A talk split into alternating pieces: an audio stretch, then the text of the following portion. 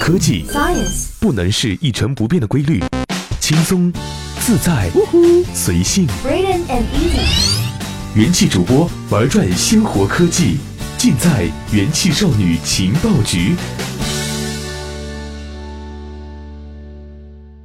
用智商捍卫节操，用情商坚守美貌。欢迎收听本期的元气少女情报局，我是主播尔音。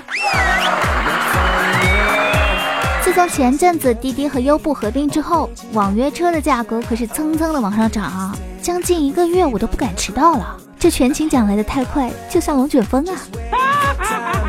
本来以为除了涨价不会出什么大事儿，不过这两天优步多半是不甘寂寞，实力搞了一波大新闻啊！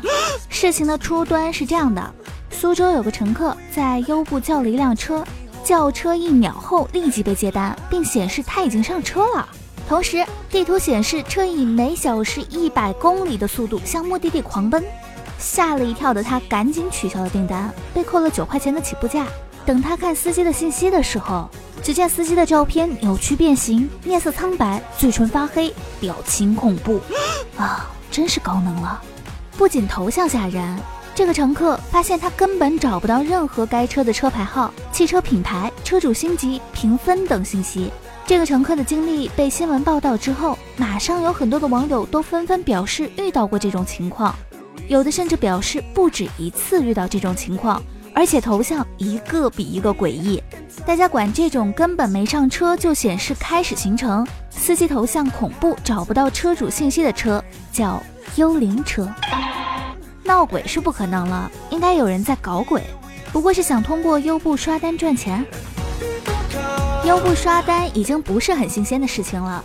去年的时候，优步刷单就已经很严重了。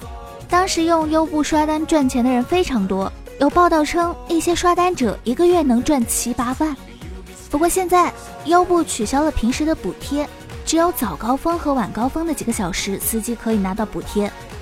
那么问题来了，为什么取消了补贴，还会有这么多人跑来用幽灵车刷单呢？优步被滴滴收购之后，逐渐被边缘化。如果优步想要继续发展壮大的话，是需要更多专车司机的。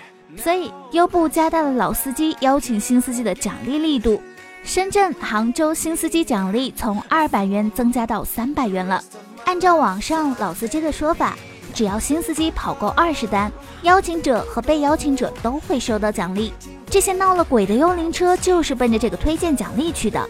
因为根本不用在乎乘客给不给差评，也不用在乎扣了起步车费被没被退回，只要刷够二十单拿奖励走人就好啦。有网友就说了：“你赚钱就赚钱啊，干嘛跑出来用鬼头像吓唬人？”这个呢就和优步的机制有关了。首先说，为什么会被秒接单，然后并没有上车的乘客发现自己被车拉着在马路上飞奔？因为优步是由司机确认乘客上车的。乘客先定位，选择上车地点。只要司机到了乘客定位位置附近，司机就可以在优步司机端选择乘客已上车，然后开始行程。所以刷单者动了歪脑筋，因为 GPS 定位是可以模拟的。刷单的团伙在用优步的同时，开启 GPS 模拟，模拟到你的乘车位置，在优步司机端选择已经接到你，然后老司机就要开车了。这样就留下并没有上车、一脸懵逼却只好取消订单的你。虽然这样会造成用户主动取消，但是系统还是算司机完成了一单。按照这个接了单就马上被取消的速度，刷单的人利用这个远程开车手法刷二十个单，然后领奖励，简直就是小菜一碟。那么为什么会有这种恐怖的司机头像出现呢？这是因为优步在注册司机的时候要求上传照片审核，这个过程是系统自动进行人脸识别的。如果头像没有过审核，是不能成为司机的。现在最普遍的人脸识别方式是通过计算机生成的人脸的特征值，然后对比。得益于机器学习技术，有一些丧心病狂的小兄弟搞出了类似于人脸生成器的软件，而这些生成器生出来的东西，图片高能且有精神污染。比如我们幽灵车车主的头像。有朋友会说，优步注册司机不仅要验证头像，还要验证身份信息什么的，这些刷单的小鬼要怎么办呢？呵呵，现在信息泄露那么严重，这会刷单的从信息贩子手里倒腾点身份信息过来认证，还不是分分钟的事情。不仅身份信息，就连注册司机所需要的车牌、车型、行驶证什么的，都可以通过黑产来搞定。例如，在万能的某宝搜优步代办，搜索结果还是很庞大的。感受一下某店铺商品详情内容：上海优步专业洗白，不限外牌，车龄封号再开。优步外地注册过小上海做的，车型不符，驾驶证被占用。驾龄不足一年的，通通搞定。还有专门接刷单服务的，用几十部手机分分钟搞定你的二十单。以上这些东西形成了一个大概完整的优步刷单产业链，所以在优步上叫车才会不停的叫到鬼。其实这些呢，不能只怪黑产，还有不小的一部分责任在于优步本身呢。产品本身设计上的缺陷，以及官方监管不力，对乘客的安全还是很有威胁的。早在之前就已经出现了专车司机中暗藏一百零二名在逃嫌犯的新闻。当然啦，今天和大家聊这个优步的叫鬼事件，并不是说让大家以后不要再用网约车或者再用优步了，而主要是为了提醒听众朋友，对于幽灵车要更加的谨慎小心。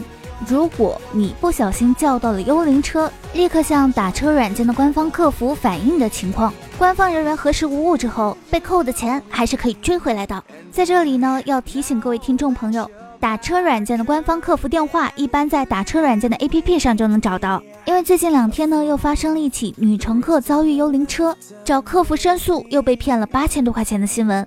当然，这里的客服并不是官方客服。这位女乘客在遭遇被骗以后，直接在网上搜打车软件的官方客服电话，搜到的是一个诈骗团伙的电话。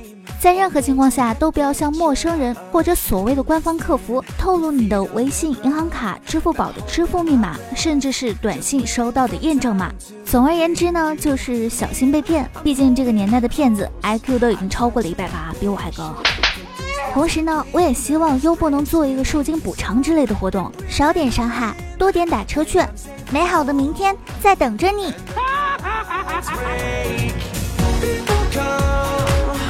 好了，以上便是本期节目的全部内容，感谢收听。